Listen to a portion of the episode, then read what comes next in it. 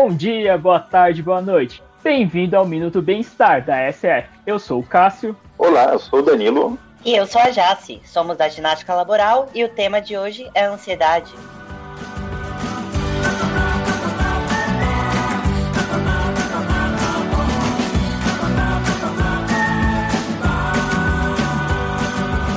E falando em ansiedade, nossa, nessa pandemia eu fiquei extremamente ansiosa. Usei vários potinhos de álcool gel, em todo canto da minha casa tinha um potinho. Fora que eu distribuía potinhos, né, de álcool gel. E fiz uns 300 testes de Covid. E vocês, como se sentiram? Ah, eu tive vários picos de ansiedade, é, a ponto de acordar no meio da noite, assim, subir e descer a escada para ver se eu tava com fôlego ou não por conta da Covid e tal, e foi bem intenso, viu? Meu Deus. complicado, é, né? Foi complicado para todo mundo, né?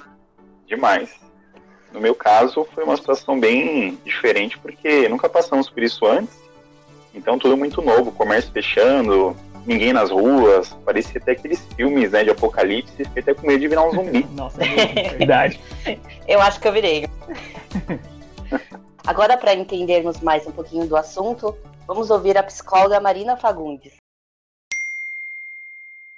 Desde o ano passado, houve um aumento enorme nos índices de ansiedade e depressão, considerados os transtornos mentais da nova era. Esses transtornos mentais já existiam, mas no contexto histórico e mundial que vivenciamos neste momento, o aumento da insegurança, as dúvidas quanto ao futuro, o que vai acontecer? Como será? O que vamos fazer? O que vão fazer? Tem vacina? Funciona ou não funciona? Meus familiares estão bem? Como ficaremos com a nova ordem econômica? Meu time vai ganhar ou perder? Tudo isso gera preocupação, ansiedade, angústias e incertezas. Bom, eu gosto de fazer uma análise das palavras. Vamos pensar o que é preocupação. A gente pode dizer, num primeiro momento, que é se ocupar de algo que não aconteceu ainda.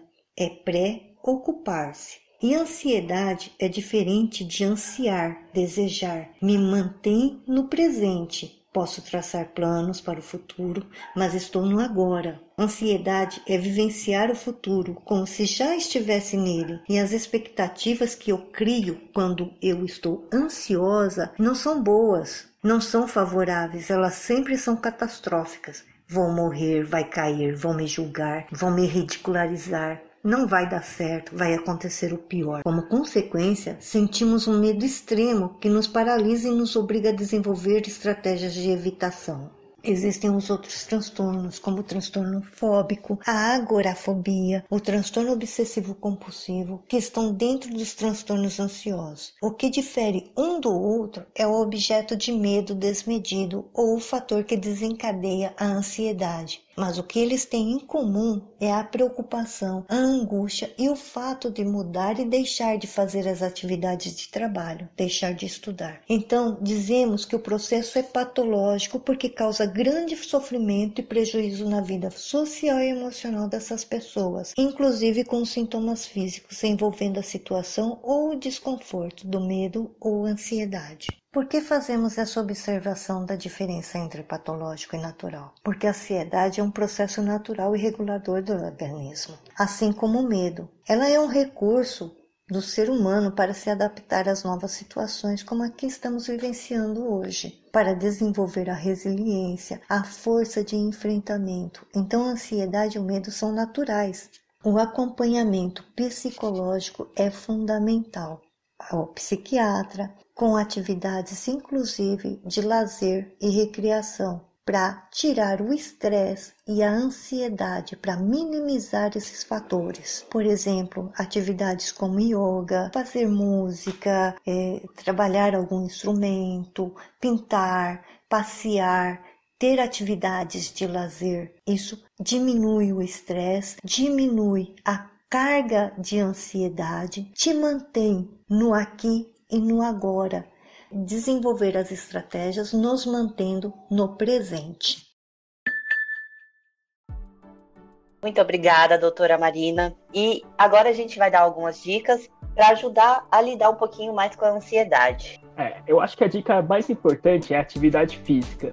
Eu sei que é uma atividade física, todo mundo fala, é, repete, mas é essencial sim, porque ele te ajuda na saúde física e mental do nosso corpo. Também precisa de muitas coisas também. Você pode pegar um saco de arroz, de feijão, utilizar como pesos, fazer flexões. Fazer uns agachamentos, né? Sim, subir e descer escada, coisa simples que dá para fazer no dia a dia também. É verdade. Isso aí. Aí uma outra dica importante também seria a meditação. É, no caso da meditação, você também nem precisa de muita coisa. Tendo apenas um cenário ideal, né, um bacana assim, sem ruídos, tranquilo, já dá para você fazer. Aí você pode acender um incenso, utilizar aromas, aí você pode relaxar e ajuda também nessa questão. É verdade. É, dá para fazer é. sentado ou deitado também, né? Dá para relaxar Sim. a mente. Com certeza, da forma você... que a pessoa achar melhor. Também dá para você, na hora do seu banho, na hora do chuveiro, concentrar um pouquinho, pensar um pouco da vida enquanto a água está escorrendo no seu corpo e tudo mais. E também tem uma série na Netflix que é o nome Red Space. É, assistam, vale a pena.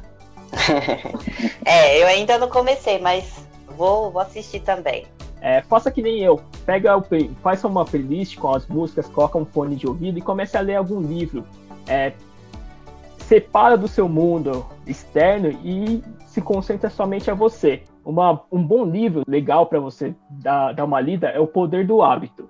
Leitura fácil e você vai aprender bastante com ele. Sim, dicas bem simples que você pode fazer de uma forma bem fácil, não precisa gastar praticamente nada com tudo isso. É, e tem vários outros hobbies legais para se fazer em casa, né? O importante é tentar coisas diferentes também. E é isso, galera. Muito obrigado por ter ficado até aqui com a gente. Sempre tire 10 minutinhos do seu dia para cuidar de você e da sua mente. Acredite nos pequenos hábitos. É isso aí, pessoal. Então, é, está terminando. Até a próxima. Siga a gente no Instagram. No arroba minuto.sf. Curta, compartilhe, comente, dê sugestões. Gente.